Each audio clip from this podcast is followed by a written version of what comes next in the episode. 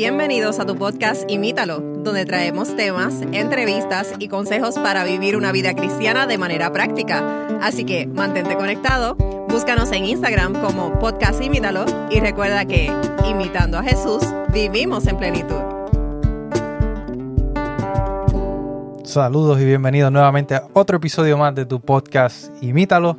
Magdiel, bienvenido. Hola amigos. Estamos aquí Magdiel y este es su servidor Matthew. Estamos contentos de poder traer ya el último episodio de esta serie del profeta rebelde. ¿Y qué profeta? ah? Hemos aprendido mucho de esta historia, pero Magdiel, ¿nos puedes resumir un poco ahí de qué hemos estado aprendiendo y de qué vamos a estar hablando hoy? Claro, tenemos este, este personaje bien interesante que... Y el libro. Sí, el libro. El libro es la historia de, de este personaje que, que es un profeta del Dios y él odia a su propio Dios porque huye de él. Eh, no le funciona del todo. Termina y, vimos cómo, cómo Jonás nos muestra la apatía de Jonás, nos muestra cómo, cómo sucedieron cosas a su alrededor eh, y él ni siquiera se dio cuenta, cómo, cómo nosotros también podemos estar en esa apatía eh, espiritual y vemos este personaje cómo él mismo llega hasta el punto de sabotear su propio sermón para que la gente no se, no se convierta porque no los ama. El punto es que eh, terminamos al final con Jonás eh, y, su sermón y cómo, cómo, cómo los ninivitas respondieron positivamente al sermón que, que, Jonás les dio. Fue un sermón corto de cinco palabras donde él yo creo que se le olvidó, tenía algo- deci- decir algunas cosas importantes, pero el caso es que ellos cambian, ellos cambiaron totalmente y el versículo terminó diciéndonos, el- en, lo anterior terminó diciéndonos que eh, Dios decidió no, no hacerle lo que había amenazado con hacerle a, los ninivitas y, ellos, porque, porque vio que ellos habían arrepentido y, mostrado eh, señales de arrepentimiento y Dios les muestra misericordia y los perdona. Eh, y hasta aquí, oh, todo bien, ¿no? Pero lo que viene a continuación es lo que lo, que lo hace totalmente eh, característico de este libro, del característico personaje. del personaje. Eh, pero Matthew nos va a hablar un poquito de cómo, cómo Jonás, cuál fue su reacción, pero la reacción fue, se enojó. Pero lo interesante de esto es que cualquier otro profeta, Matthew, hubiera dicho, perfecto, Misión misión, cumplida. cumplida. Esto era, este era el objetivo, ¿no? De, de que, de que ellos se, se arrepintieran. Así que, y, y pensando, yo te decía que esto sería lo que tú pondrías en tu resumen.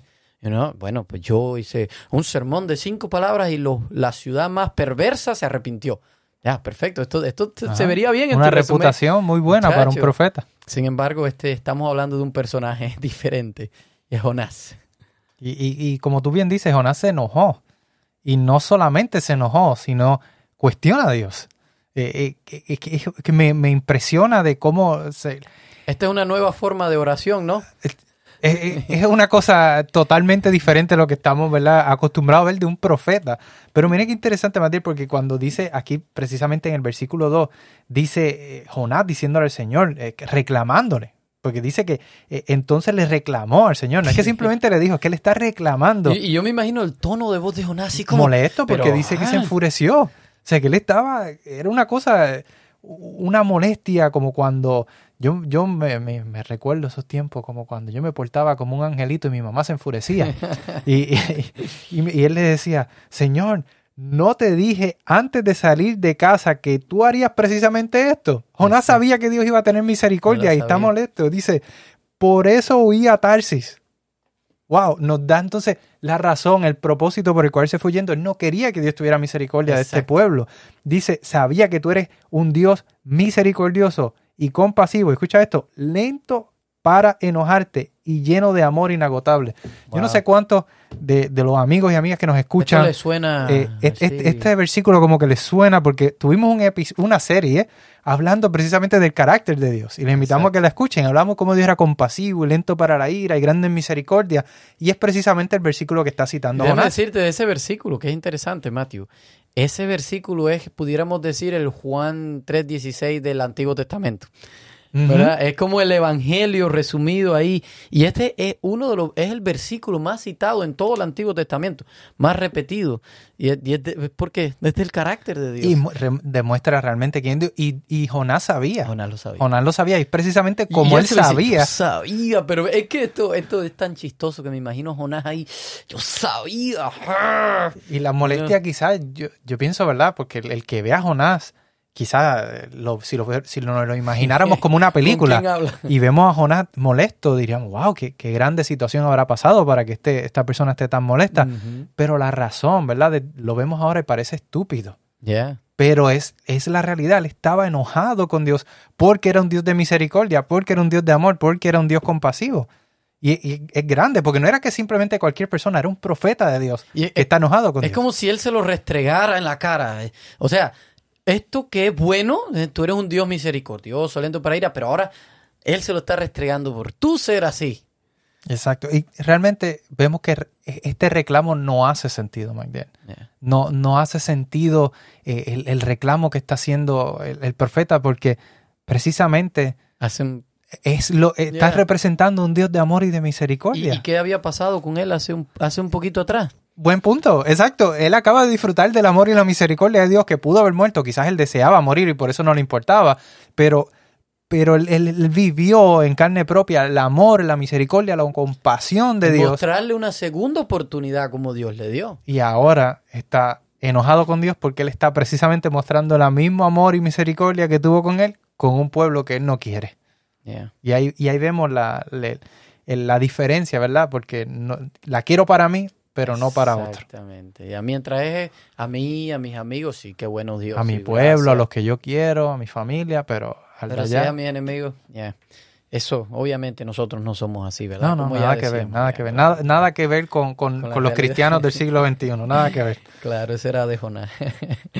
Ah, y, y aquí en lo que hace, hay algo sumamente interesante. Hay algo que, y yo quiero traerlo de, de vuelta, y es que primeramente Dios eh, hace tres intentos aquí de hacerle entender a Jonás. Y Entonces aquí Jonás, como tú decías, se enoja, reclama a Dios, y yo me lo imagino ahí peleando todo con Dios. Eh, pero Dios hace tres intentos por hacerle entender. Y el primero Dios le pregunta eh, en el versículo 4, ¿tienes acaso razón para enojarte, Jonás? ¿Y qué hace Jonás? I don't want to talk. No quiero hablar contigo. No sé, le, le- le da la espalda, se va. Sí, no contesta, no, No le responde. contesta a Dios, lo ignora. Literalmente Jonás ignora a Dios. Así que eh, eso me llama mucho la atención. Y me dice que, eh, como diríamos en inglés, childly, you know, Sí, qué, que- inmaduro, inmaduro, qué ya. infantil este Jonás. You know, ni siquiera es capaz de tener una conversación que él mismo fue quien le empezó. Eh, es sumamente interesante. Pero hay otra cosa, Matthew, que quiero traer y es volver un poco al sermón de Jonás, que ya habíamos hablado del sermón. Decíamos que Jonás, primero que omitió, parece algunas cosas, se le olvidaron, como por ejemplo mencionar a Dios, eh, decir por qué Dios iba a destruir la ciudad, eh, si había oportunidad de arrepentimiento, ¿no? Entonces se les olvidaron algunas cosas. Pero hay algo sumamente interesante. Y es como, eh, como si, si yo no sé, es como si, como si Dios no dejara que Jonás eh, se saliera con la suya con nada en este libro. ¿Por qué razón lo digo? Porque primero él trata de escaparse, trata de huir y ¿qué pasa? No, termina en Nínive. Después trata de sabotear el sermón, ¿qué pasa? Lo- Los ninivitas terminan convirtiéndose. Y hay algo bien interesante. Dios le dice a Jonás, volviendo a lo que él le dice, Dios le dice, Jonás, ve y predícale a Nínive, dile que por su maldad, si ellos no se arrepienten, lo voy a destruir. Él omite todo eso, ¿no? Pero la parte es que Dios le dice que lo va a destruir, ¿no? Eh, y hay algo bien interesante con estas palabras. Y es como eh, nosotros sabemos que en el lenguaje una misma palabra puede tener un significado básico, pero según el contexto puede tener distintos significados, ¿verdad? Eh, y eso pasa en cualquier idioma. También pasa en hebreo. Y en hebreo la palabra que, que se utiliza para destruir, ahí en Jonás, la que le dice Dios al principio, lo voy a destruir, es apá. Y es la misma que él va y después le dice, Dios lo va apá. Entonces, hay algo bien interesante con esa palabra. Si la buscamos en, en la Biblia, ¿qué quiere decir? En otras ocasiones, significa literalmente eh, eh, girar algo, voltear algo, algo que está de esta forma, ponerlo... Cambiar forma, como cambiar. 180 grados. Exacto. Pero vamos a ver diferentes ejemplos. Por ejemplo, en Osea 7.8 dice el versículo, Israel es como una torta no volteada. Ahí la ¿Ve? palabra volteada. Voltear, eh, cambiar. Ajá. Eh, no vamos a entrar en el contexto de lo que quiere decir ahí, pero eh, el, el siguiente versículo es Lamentaciones 4.6, donde dice, la maldad de la capital de mi pueblo es mayor que el pecado de Sodoma, la cual fue apá o destruida, dice en este caso la traducción, en un instante. Ok, aquí tenemos quizás Ya un- llevamos do- dos significados, diferentes significados. ajá. Uno es voltear, el otro es destruir, destruir. quizás en una forma, vamos a decir, negativa, porque fue literalmente destruido, ¿no? Acá, todo destruido. Eh, y, y aquí el tercero es Salmos 30, 11, y dice, tú has cambiado mi lamento en danza, o tú has apá. De nuevo, cambiado. Que mi en, lamento en, en danza. este usa la Algo palabra para decir cambiar. Exacto. Algo malo, lamento en danza, en algo bueno. Algunas versiones creo que dicen transformado también en ese Puede ser versículo, que puede ser como que un cambio de transformación. Exacto, No es un cambio ser- de, de que te lo o sea, es una, la cambiaste, lo pusiste Es ahora. decir, algo que estaba en esta, vamos a decir, malo en bueno o viceversa, algo bueno en malo, es más o menos, eh, es lo que quiere decir. Y, y- y nosotros lo usamos hoy. Tú puedes decir, por ejemplo, destruimos al otro equipo. Literalmente no quiere decir que lo, lo mataron o nada, sino que lo- le ganaron, you know? o, o destruí mi carro, lo choqué. en Puerto Rico diríamos, le dimos una pela.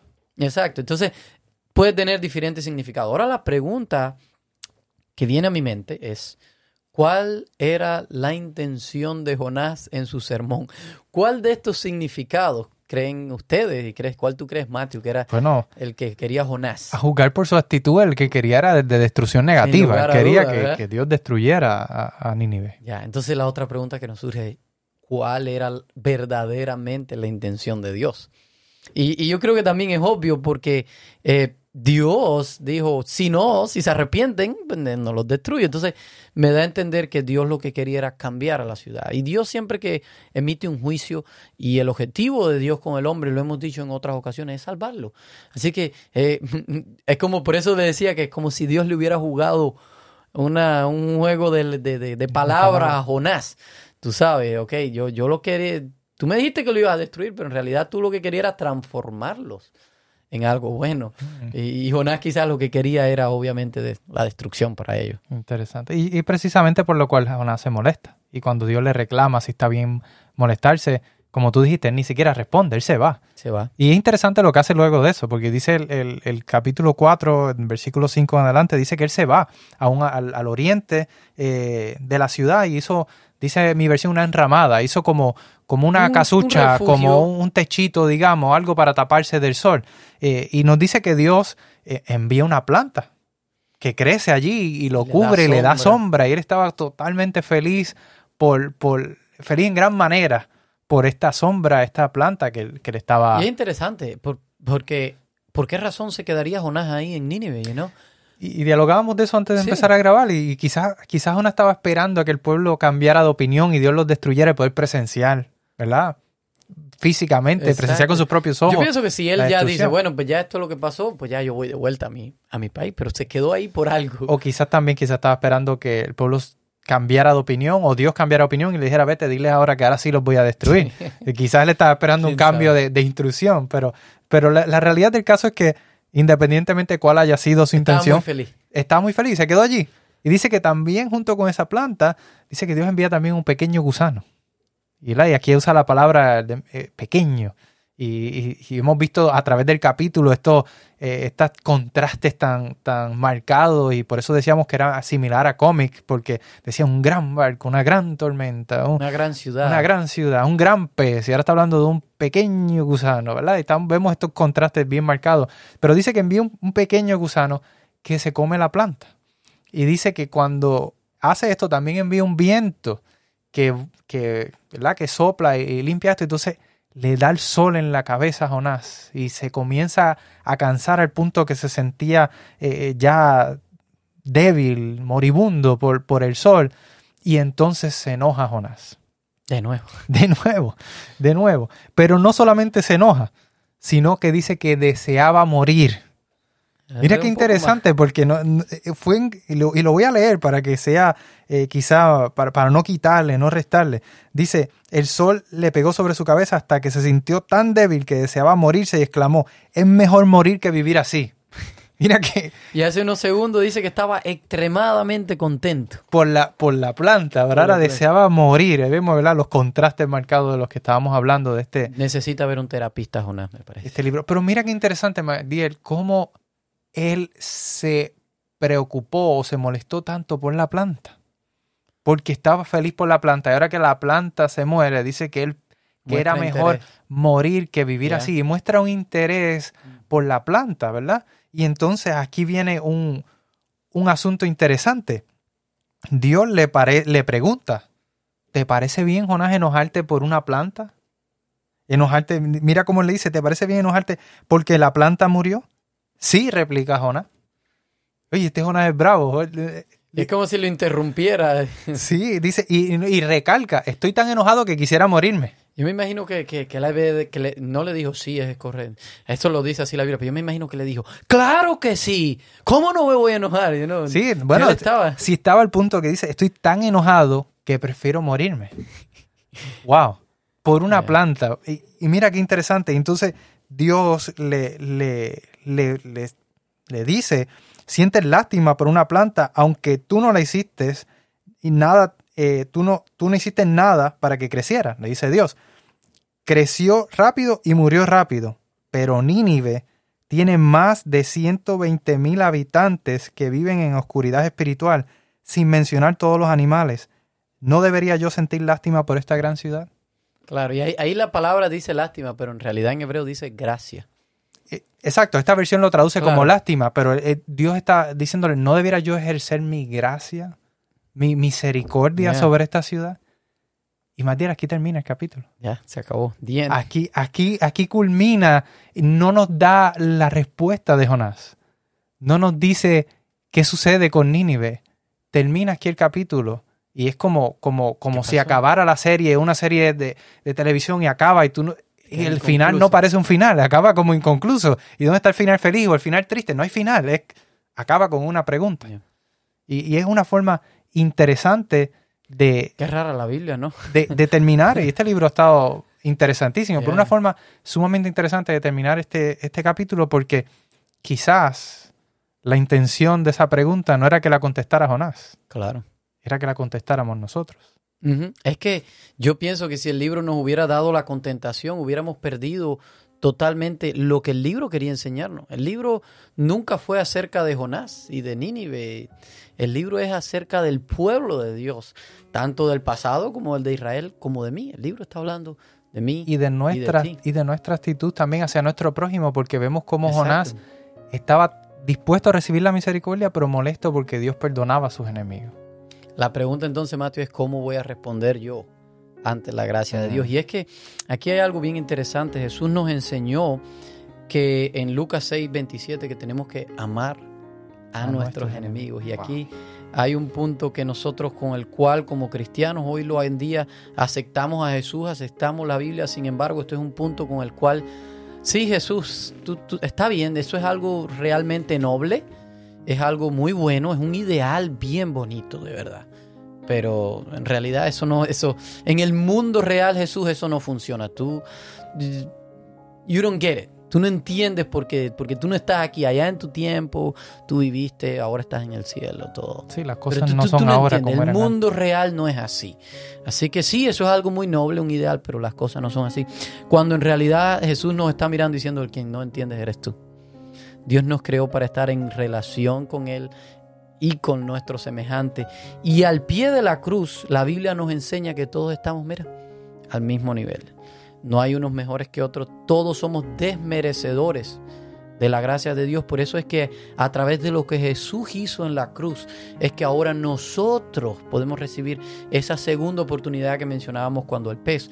Nosotros recibimos una segunda oportunidad, pero al pie de la cruz todos estamos en el mismo nivel. Y eso es lo que eh, esta historia quiere enseñarnos, porque la historia nunca fue acerca de Dios y Nínive sino es de Dios con su pueblo, tratando de abrir nuestros ojos para que nos demos cuenta de nuestra, de nuestra condición y cuánto nosotros también necesitamos la gracia. Jonás pensaba que eh, los ninivitas eran los enemigos. Sin embargo, los ninivitas fueron rápidos y aceptos al mensaje de Dios cuando Jonás fue de corazón duro. Cuando Jonás juzgó, cuando Jonás fue quien más trabajo pasó Dios, podemos decir, para salvarnos. Quizás así está pasando con nosotros hoy. Quizás nosotros nos creemos más merecedores que la gracia de las demás. Sin embargo, al pie de la cruz, todos estamos al mismo nivel y Dios quiere que no solamente, y quizás tú puedes decir, bueno, yo no tengo problema con que Dios muestre eh, su misericordia, su gracia a mis enemigos, pero ¿qué hay de mí? El versículo dice, ama a tus enemigos. y mientras Dios muestre su gracia, está bien, pero yo, yo sí no.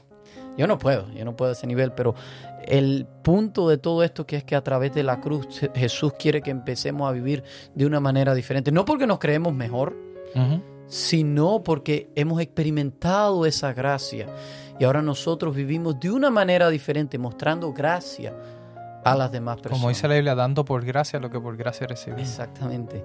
Así que quizás tú puedes estar pensando ahora mismo en un enemigo, alguien que te ha hecho daño.